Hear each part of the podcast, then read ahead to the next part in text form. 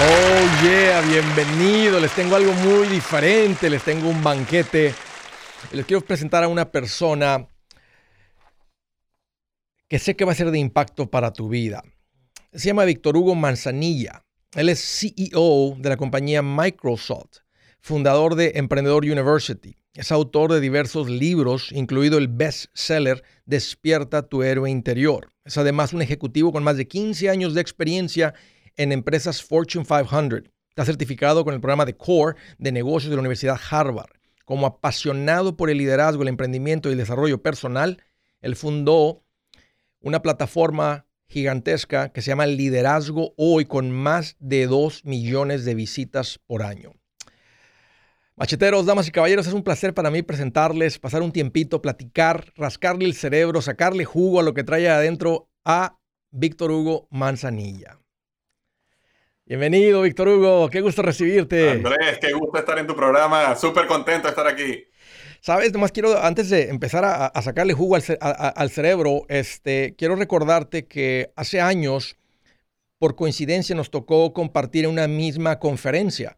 Eh, recuerdo que iba caminando por uno de los auditorios grandes y vi mucha gente en ese auditorio. Dije, ¿qué está pasando? ¿Qué están regalando aquí? Y entré y vi a este caballero que estaba dando esta conferencia y dije, ok, ya veo por qué hay mucha gente aquí. Él sí sabe de lo que está hablando. Ya después te busqué, nos, presentamos, Andrés Gutiérrez, Víctor Hugo. Nos tocó un vuelo de regreso esa vez, si lo recuerdas, eh, Víctor Hugo, y ahí fue donde convivimos un poquito más, eh, hicimos una amistad, desde entonces hemos mantenido el contacto, pero quiero que sepas que desde antes de yo conocerte en persona en esa conferencia que nos tocó coincidir, yo ya venía siguiendo eh, el podcast Liderazgo Hoy. Y la verdad que es un placer este, tenerte aquí en el programa en este día. Andrés, muchas gracias. Y claro que me acuerdo de esa historia, de verdad que fue súper especial y cómo al final nos fuimos uniendo y mantuvimos este contacto por muchos años. Y verdad, muchas gracias por permitirme estar aquí y compartir con tu audiencia.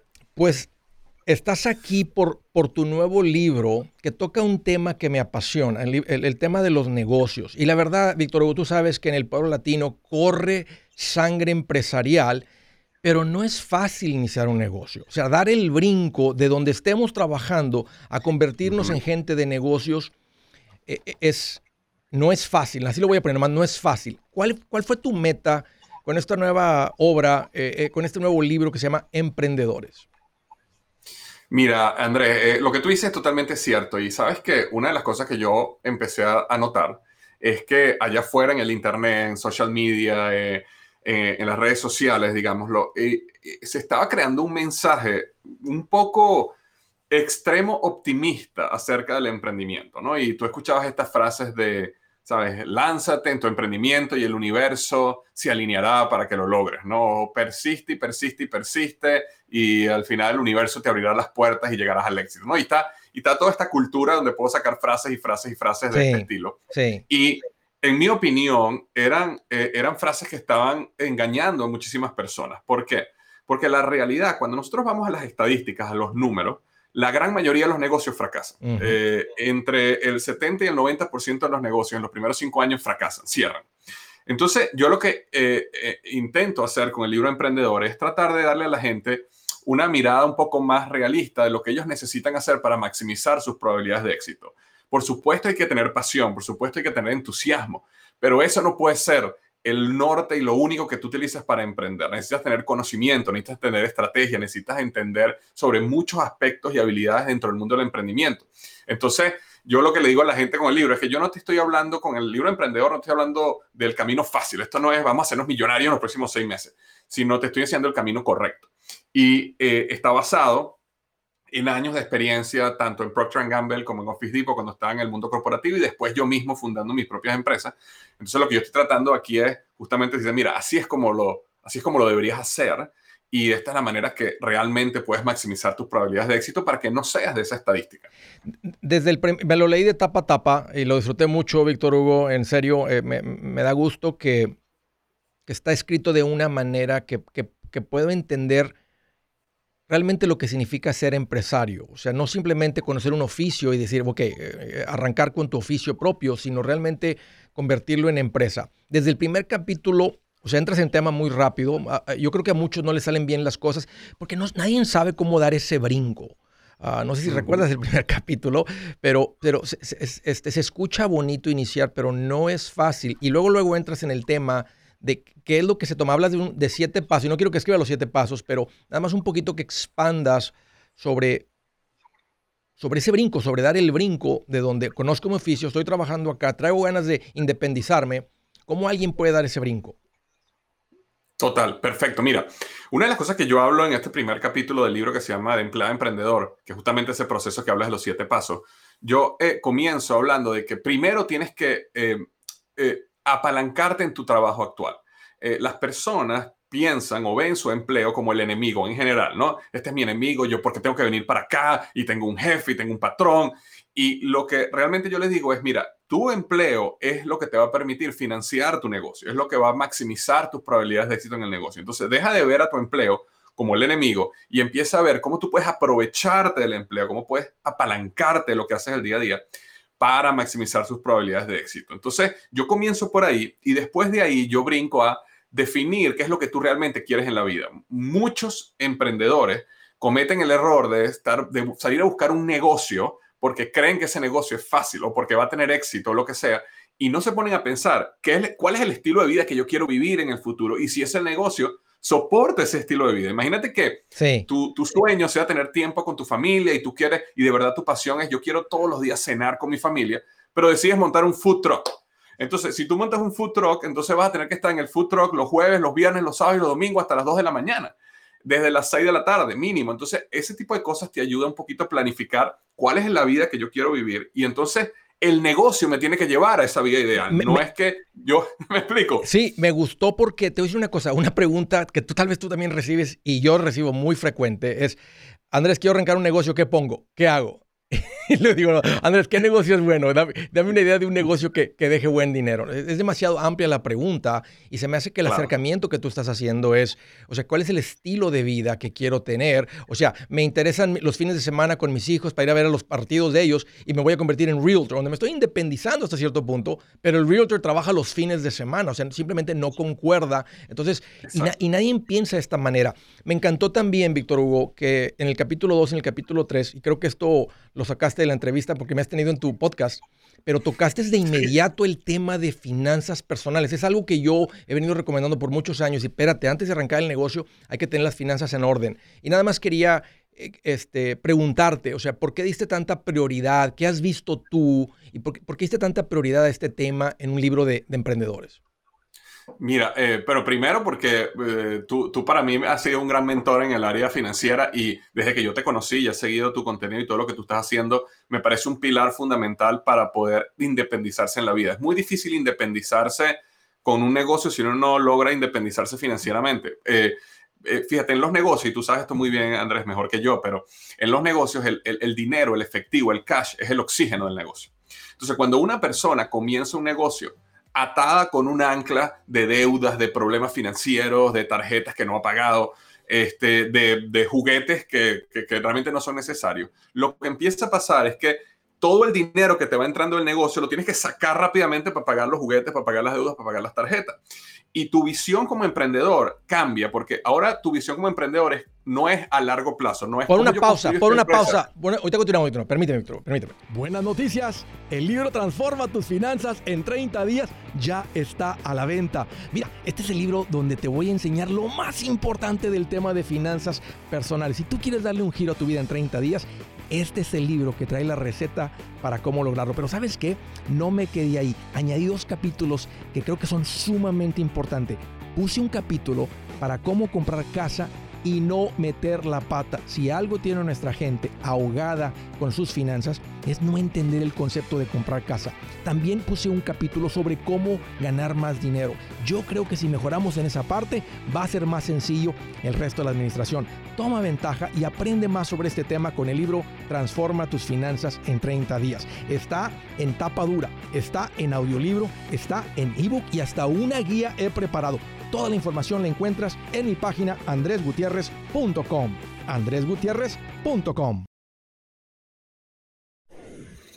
Si es hora de vender la casa, yo les recomiendo que contraten un corredor, un realtor, un profesional. Mire, las estadísticas muestran que cuando contratas un profesional, tu casa se vende por más. Pero cuando digo profesional, no estoy hablando de tu cuñado ni de tu vecino, y mucho menos de la tía Chencha que acaba de recibir su licencia. No pongas tu casa, que para muchos son miles y cientos de miles de dólares en manos de cualquiera. Corredores hay muchos, pero pocos que son de alto octanaje que saben promocionar y negociar tu casa con éxito. Ellos entienden y conocen bien el mercado donde tú vives. Esto es muy importante para vender y muy muy importante para comprar. Nosotros hemos buscado y hemos encontrado uno de esos en tu área y te lo quiero recomendar. Nuestro proveedor local recomendado, PLR, puede significar el vender tu casa más rápido y por más dinero. Para encontrar un PLR en tu área, visita andresgutierrez.com y haga clic en proveedor local recomendado. Obtenga la ayuda que necesita para vender su casa. Vaya hoy mismo a andresgutierrez.com y haga clic en proveedor local recomendado.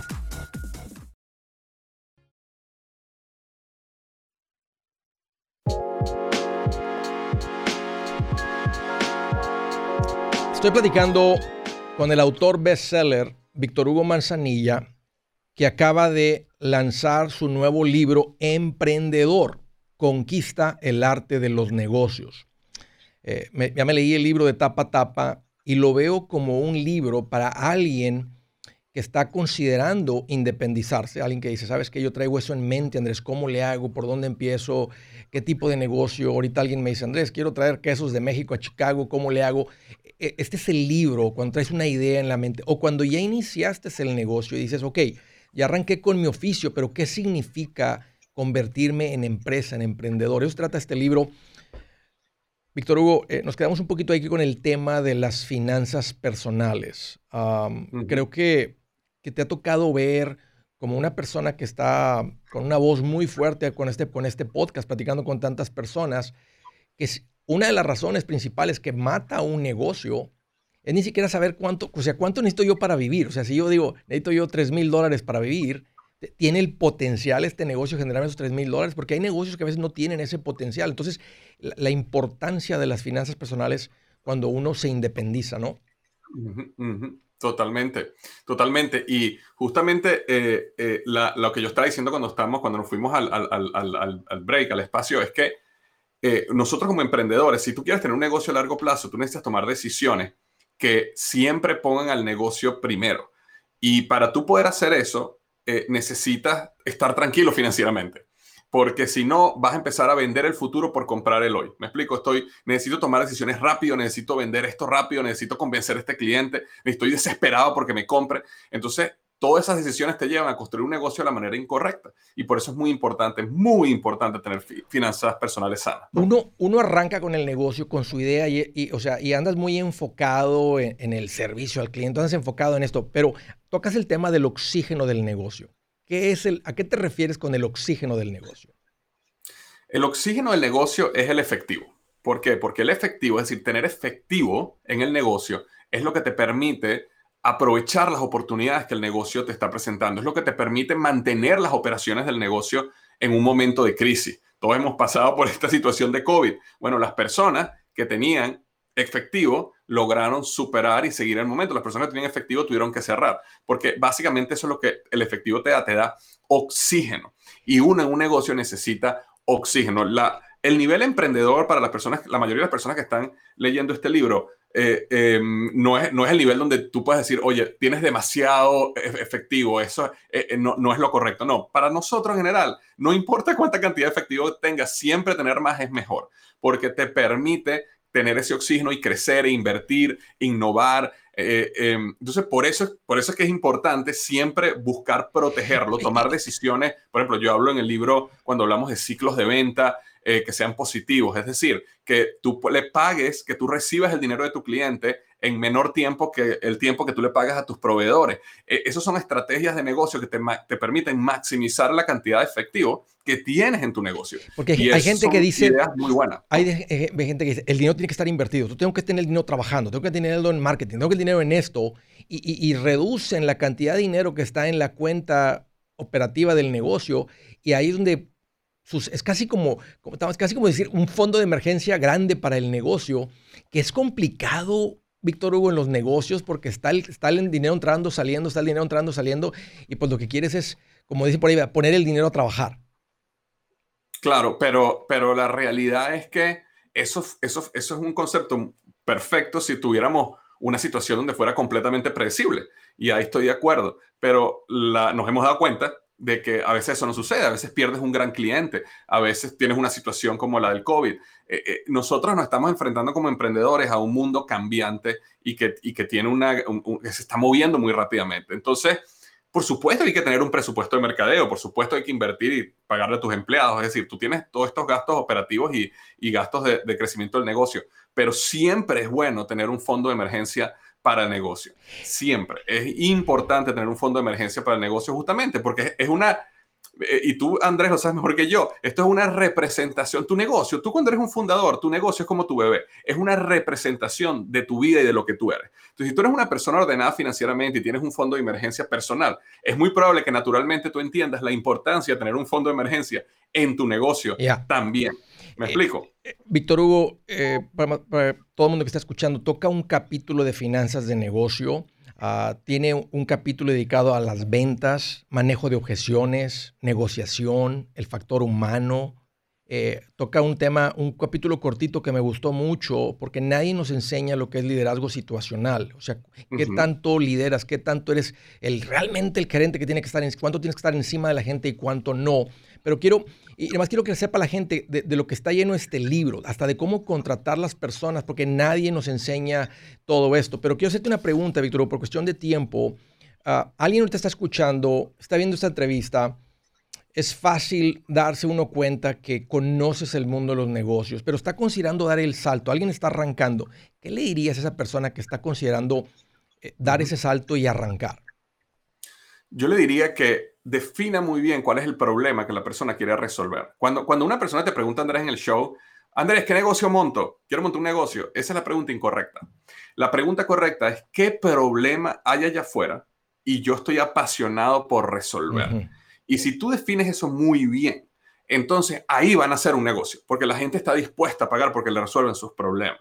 Yo le digo a las personas ahorita, define muy bien el problema, apasionate por resolverlo y en construye un negocio resolviendo ese problema allá afuera. Y podemos utilizar miles de ejemplos si quieres, pero ese sería mi primer consejo. E, en el capítulo 5 hablas de un tema, ¿verdad? Por tu sangre emprendedora y el que está escuchando que tiene esa sangre, esa, esa sangre que está corriendo por sus venas, dices, prefiero intentar y fracasar que arrepentirme por no intentar. Habla un poquito de esto, porque esa persona que, está, que, tiene, que tiene un año pensándole, que tiene un año y medio pensándole y no ha iniciado. O sea, Vamos a que trae la idea del negocio, ok, define esto, ok, ¿dónde arranca? Bueno, el, lo que pasa es que me hiciste dos preguntas. Cuando me preguntas acerca de, la situación de, e, eso es una situación, Andrés, para tú poder manejar el miedo y, el, y, y la parálisis. Porque, ¿qué pasa? Te da miedo qué va a pasar, te da miedo qué va a decir los demás, te da miedo qué pasa si fracasa. Pero la pregunta correcta que uno tiene que hacerse es, ¿qué pasa si sí funciona? ¿Y qué pasa si sí va a funcionar y no lo hago? Porque cuando tú te haces la pregunta, ¿qué pasa si sí va a funcionar y no lo hago? Entonces tú cambias el miedo al fracaso por el miedo al arrepentimiento, lo cual te lleva a decir, ok, si yo fracaso, bueno, ¿cuánto, cuánto va a ser el dolor de fracasar? Un mes, dos meses, tres meses adoloridos, yo me puedo recuperar y sigo mi vida adelante. Pero, pero ¿qué pasa si sí va a funcionar y no lo hago? Ese dolor de arrepentirse dura toda la vida, ¿no? Entonces ahí yo trato un poco de manejar la parte de la psicología de las personas cuando quieren comenzar un negocio. Ahora, eh, yendo a la pregunta eh, específica que tú me dices, yo recomiendo a las personas, mira, comienza definiendo el problema, define cuál es el producto o el servicio que resuelve ese problema y luego rápidamente reúnete con clientes potenciales, personas que pudieran conseguir ese servicio, producto o servicio, y hazle ciertas preguntas a ver si la idea que tú tienes resuena con ellos. Eh, y de esa manera tú puedes empezar a recibir retroalimentación, hacer cambios, ajustar y volver allá afuera a probar, ¿no? Y eso te permite empezar a estar en movimiento eh, en pro de construir ese emprendimiento. ¿Qué tal, Víctor Hugo, alguien que ya tiene su negocio, pero siente que nada más está como ejerciendo un oficio, pero ¿qué, lo lleva de estar ejerciendo un oficio a, a convertirlo en, en empresa? Bueno, la, razón, la mayoría de la, o la razón número uno, porque eso pasa, Andrés, es porque eh, dentro del mundo del emprendimiento nosotros somos, digamos, dos tipos de personas en general, ¿no? Que voy a mencionar ahorita en el show. Uno es el artista y el otro es el vendedor. El artista es aquella persona que es apasionada por el producto, apasionada por el servicio, apasionada por lo que hace. Ese es el artista. El vendedor es aquella persona que lo que le importa es vender. El emprendedor, su pasión es comprar barato y vender caro y ganar una diferencia. Entonces, dentro de nuestra personalidad, nosotros somos o muy vendedor o muy artista. Pero la mayoría de los emprendedores son artistas. Entonces, ¿qué pasa? Se enfocan tanto en crear el producto perfecto, en crear todo esto, que no tienen un flujo constante de prospectos, de leads, de, gente llegando para tú poder empezar a crecer tu negocio a escala, sino que lo que hacen es que entregan un servicio, un producto por unos meses y después, wow, necesito clientes, entonces salen y buscan clientes, buscan clientes, entonces se llenan, entonces vienen acá y trabajan, trabajan, trabajan, trabajan y de repente un día dicen, oh, necesito clientes, ¿no? Y entonces andan en ese juego constante. Y la manera correcta para tú escalar un negocio es tener un flujo constante de clientes que pasan por esa cajita que es tu negocio y salen felices. ¿no? Permíteme, Víctor. Cuando lo ven de esa manera. Ya, permíteme, Si su plan de jubilación es mudarse a la casa de su hijo Felipe con sus 25 nietos y su esposa que cocina sin sal, o si el simple hecho de mencionar la palabra jubilación le produce duda e inseguridad, esa emoción es una señal de que necesita un mejor plan. Uno se siente seguro con su futuro cuando está en un buen plan de jubilación. Usted ya sabe cómo su jubilación debería ser si está trabajando con un asesor profesional que le ayuda, que le ha trazado un plan rumbo al éxito financiero. Un buen plan de jubilación le ayuda a aguantar el sube y baja de las inversiones, porque se enfoca a largo plazo. ¿Quiere sentirse seguro de su jubilación? Haga lo que muchos han hecho y llame a nuestro proveedor local recomendado. Nuestros PLR de inversión son profesionales de confianza que lo pueden poner en un buen plan de jubilación. Para encontrar el PLR en su área, visítenos andresgutierrez.com y haga clic en proveedor local recomendado. Una vez más, andresgutierrez.com y haga clic en proveedor local recomendado para contar con un buen plan de jubilación. El tu billete, el tu billete, el tu billete, con Andrés Gutiérrez. 805 ya no más. Ahorita voy a tomando llamadas, eh, pero estoy platicando con Víctor Hugo Manzanilla, eh, autor del nuevo libro Emprendedor, Conquista el Arte de los Negocios. Te lo quiero mostrar aquí el libro. Es un libro que está recién salidito del horno. Es el tema que estamos platicando. Si a ti te interesa eh, crecer en el área de, de los negocios, estás dando ese brinco a arrancar tu negocio, o estás con tu negocio y quieres realmente entender la diferencia entre conocer mi oficio y Ah, y, volverme en un emprendedor. Aquí está, aquí está una receta fácil de leer. Víctor Hugo, ¿dónde encuentra la gente el libro? Cualquier librería local la pueden conseguir. Este, está en, en Barnes Noble, está en Amazon. Si quieres el, el, el, ¿cómo se llama? El, electrónico, el, Kindle o Nook, lo puedes conseguir en cualquier plataforma de libros electrónicos. Así que conseguirlo es fácil. ¿Dónde? en, tu, teléfono lo puedes comprar ahorita mismo. Es verdad. ¿Dónde, ¿Dónde? Yo puse nada más Víctor Hugo Manzanilla, luego, luego me salió eh, tu información, me salió lo del podcast, me salió el libro, estaba ahí enseguida. Entonces, eh, creo que sí, todos tenemos la información en la mano. ¿Dónde te encuentra la gente? ¿En qué plataforma te gustaría? ¿En qué, qué, qué sería una... Bueno, cada quien tiene su plataforma preferida, pero ¿dónde es una buena plataforma para seguirte, seguir aprendiendo de ti, para encontrarte? Sí, el mejor lugar eh, sería en Instagram. En Instagram, eh, mi, nombre, pues digamos, mi usuario es V de Víctor, VH Manzanilla. V, como le dicen algunos, ¿no? VH Manzanilla. Y ahí estoy constantemente eh, posteando videos, cortos, comentarios acerca de este mundo del emprendimiento y los negocios. Así que ahí cualquier persona que quiera lo puede, lo puede, lo, me puede seguir por ahí. Víctor Hugo, te quiero dar las gracias por este tiempito. Este, sé que le va a ser de mucha utilidad lo que compartiste hoy. Les recomiendo que sigan a Víctor Hugo, les recomiendo que se lean este libro, eh, les va a servir mucho si están con esa idea.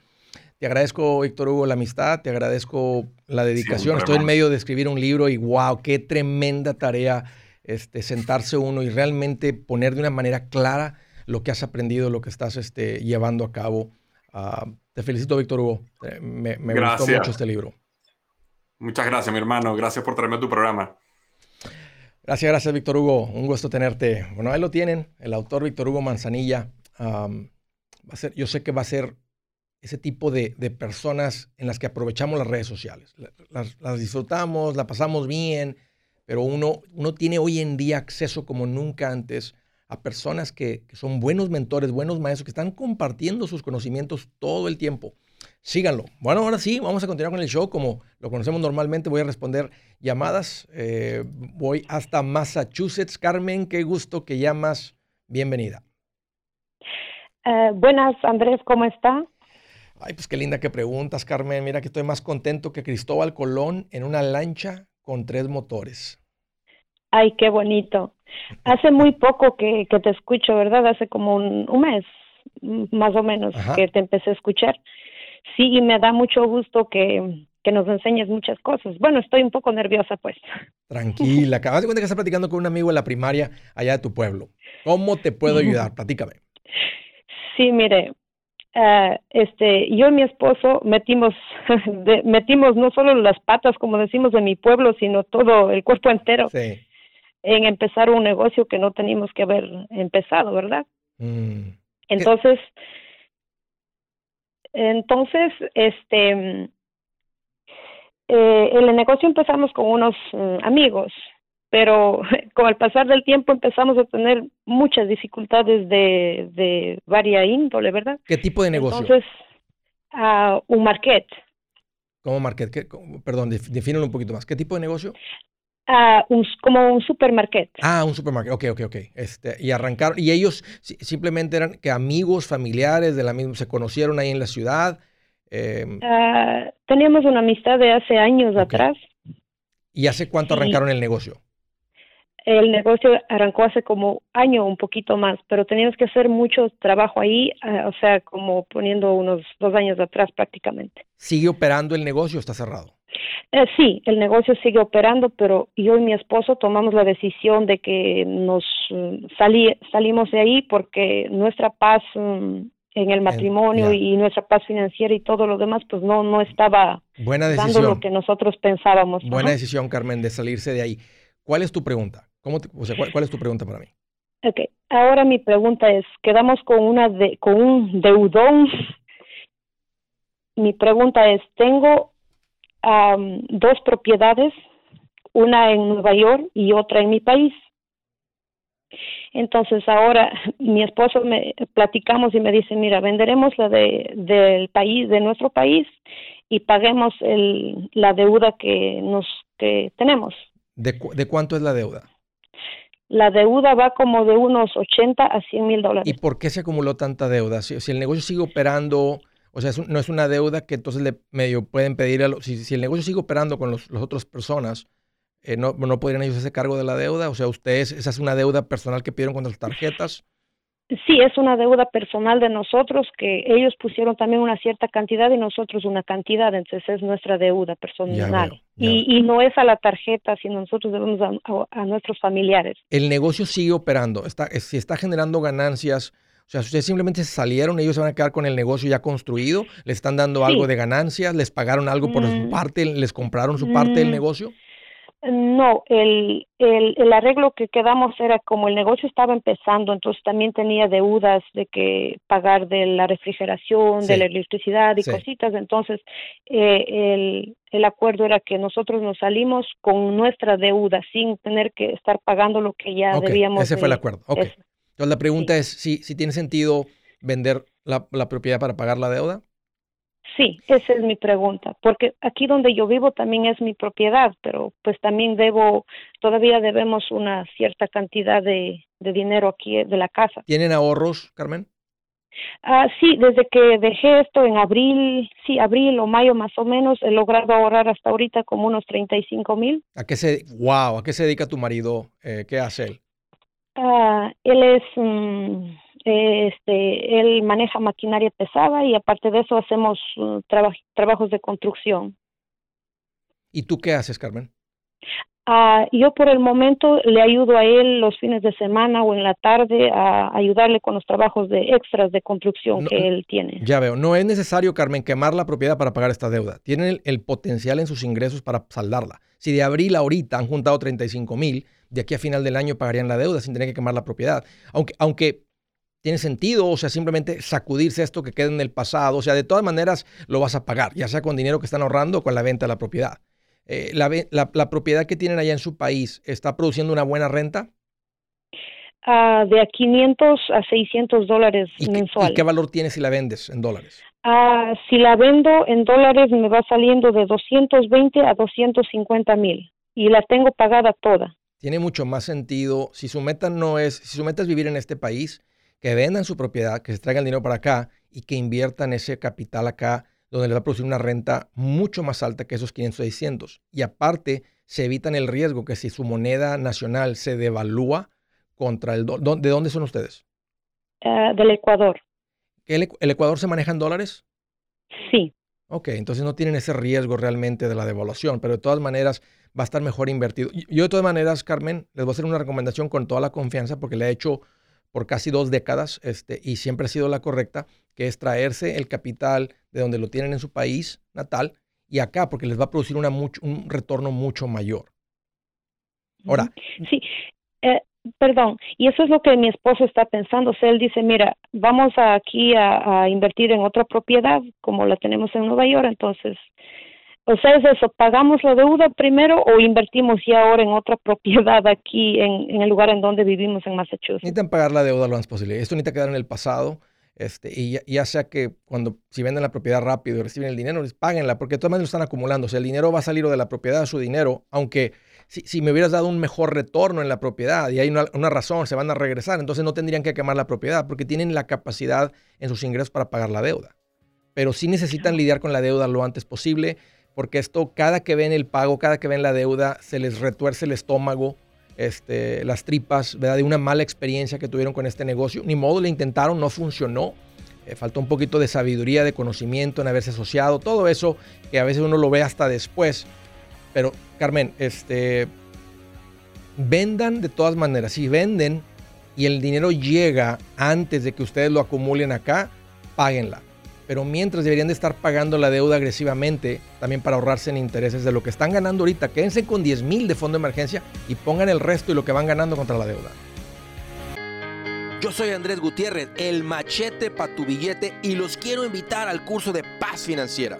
Este curso le enseña de forma práctica y a base de lógica cómo hacer que su dinero se comporte, salir de deudas y acumular riqueza. Ya es tiempo de sacudirse esos malos hábitos y hacer que su dinero, que con mucho esfuerzo se lo gana, rinda más. Venga a aprender a cómo poner en práctica estos principios sobre finanzas que han cambiado la vida de más de un millón de familias, incluyendo la mía, y le aseguro que también cambiará la suya. No se puede perder esta oportunidad. Llámenos al 1-800-781-8897 para encontrar una clase en su área o visite nuestra página andresgutierrez.com para más información. Te animo a vivir como ningún otro para luego poder vivir como ningún otro. Regístrese hoy al 1-800-781-8897. 800-781-8897. Lo esperamos.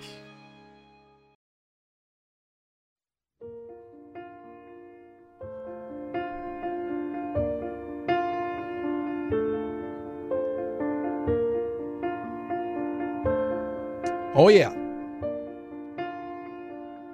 la escritura del día dice, no envidies a los malvados, ni procures su compañía,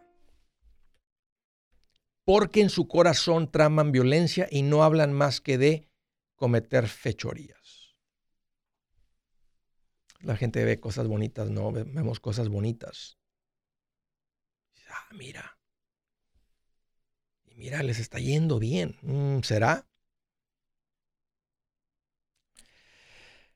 Más con el puro hecho de arrancar los celos, la envidia a nuestro corazón, mm, ya andamos muy bien.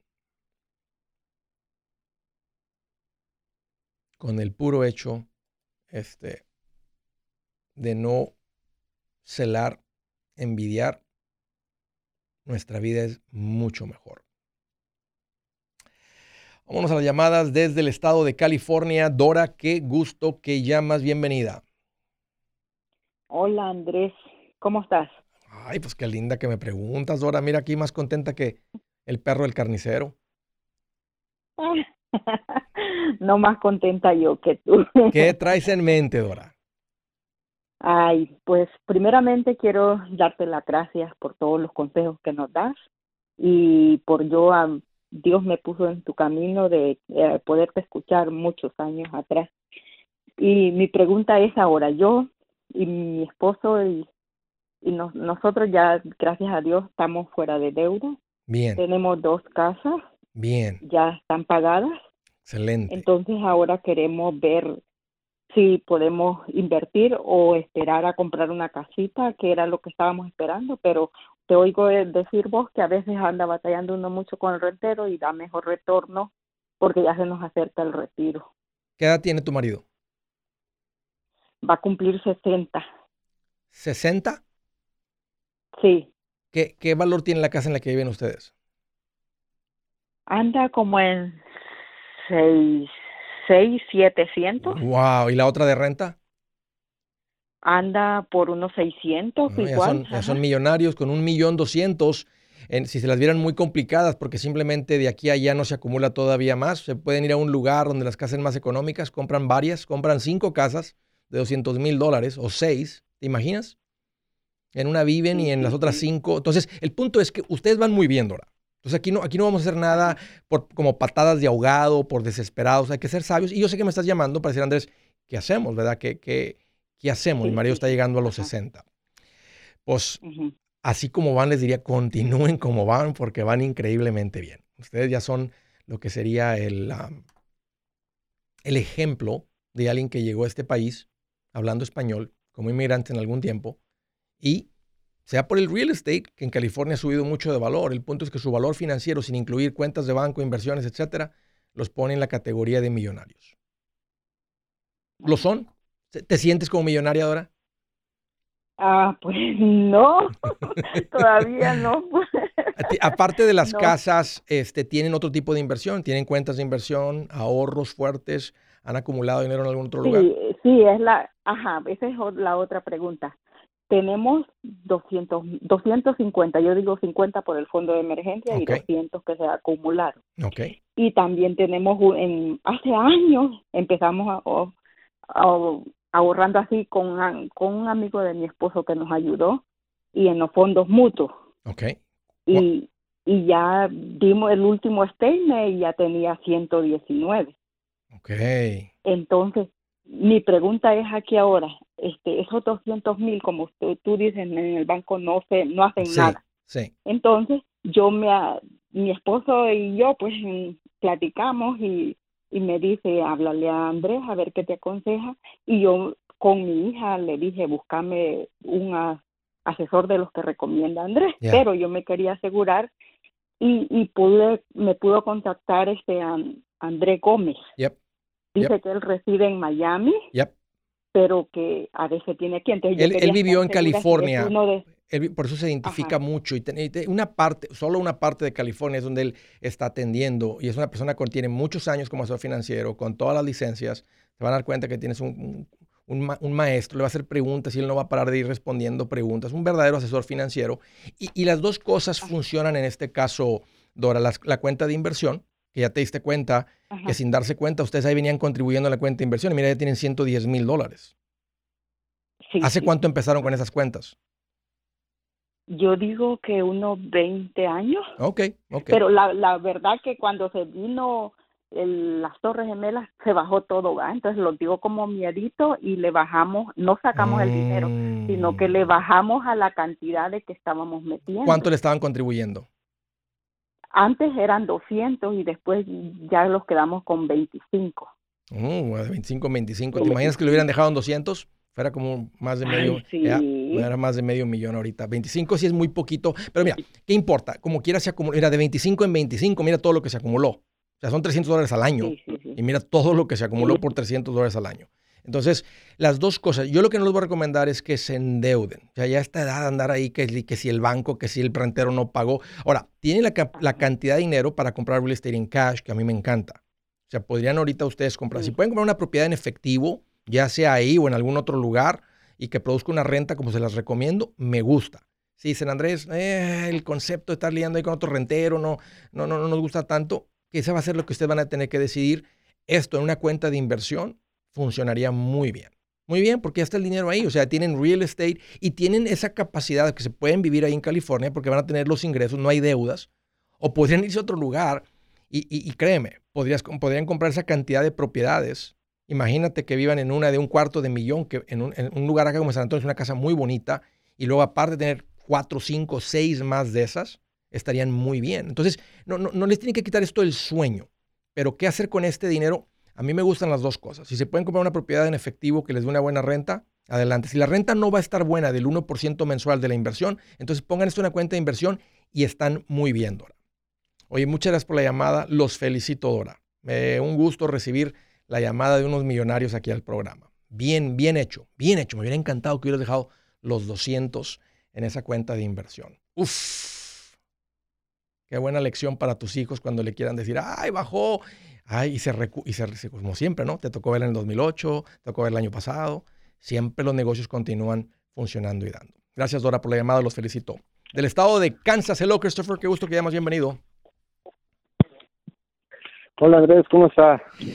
Ay, Christopher, pues aquí mira, más contento el mecánico que, encuentra el ratchet perdido. Oh, eso, está bueno. ¿Qué traes en mente? Platícame. Mira, fíjese que, bueno, voy a platicar que, bueno, yo apenas me he casado, ¿verdad? Tengo un año y medio de ser casado. Tengo, el matrimonio es joven, pues yo tengo 24, mi esposa tiene, tiene 22 y mi pregunta es de que, bueno, ahorita financieramente estamos mal. Tenemos muy eh, el plan de emergencias y solo yo tengo, nomás es poquito, más de tres mil dólares de, de... ¿Cuánto tienen de casados, Christopher? De emergencia. De un año y medio. Ok, tú tienes tres mil. ¿Cuánto tiene tu esposa? Ajá. Ella no tiene nada, no, no tiene nada, porque vivíamos antes en California entonces yo decidí moverme para acá al estado de Kansas porque California está un poquito alto el precio. ¿Les ha gustado? ¿Les, les gustó la movida para Kansas? ¿Les ha ido bien con la movida? Sí, sí, sí, sí, prácticamente. Yo fui el primero que me vine, yo estuve un mes antes, yo probé y le dije a mi esposa que está todo bien, yo renté el apartamento y todo y ya ella ya se vino, ya tenía trabajo y ella buscó con tranquilidad trabajo y consiguió trabajo a los tres días, ya, estaba trabajando también. ¿Cuál es tu pregunta, Christopher? Ya entiendo. ¿Cuál es tu pregunta? Eh, mi, pregunta es eh, cómo puedo yo salir de, de, deudas, porque tengo como tres tarjetas en deudas, tengo un carro ah, de, financiado que realmente es mucho que estamos este, este, este es un tema al mes. Este es un tema que conozco muy bien, Christopher. Por cuestión del tiempo, le voy a pedir a Dan que tome tu información. Te voy a regalar mi libro. Ah, y dile a Dan si prefieres el libro o el audiolibro. Y, y, este, en cuanto lo recibas, léetelo todo, pero vete al capítulo 6 y léanlo juntos o escúchenlo juntos y hagan la instrucción que está ahí. Este es un tema que conozco muy bien para cómo salir. Ya va a tener bien clarita la instrucción y la vida de ustedes va a cambiar radicalmente. Y el capítulo 4 sobre cómo llevar las finanzas en matrimonio es muy importante para ustedes. amigos, aquí Andrés Gutiérrez, el machete para tu billete. ¿Has pensado en qué pasaría con tu familia si llegaras a morir? ¿Perderían la casa? ¿Tienen para sepultarte? ¿Tienen para mantener las luces prendidas, el agua corriendo, comida en el refrigerador? ¿O tienen que vender tamales y llamarle a un locutor para ver si les ayuda con una colecta? No se trata de espantarte, pero sí de hacerte pensar en proteger a tu familia con un seguro de vida. El seguro de vida es uno de los más importantes y no es complicado obtenerlo. Tampoco es caro si compras un seguro a término. Buenas noticias, te recomiendo a Seguros Tutus, una agencia totalmente enfocada en nuestro pueblo latino con y sin documentos.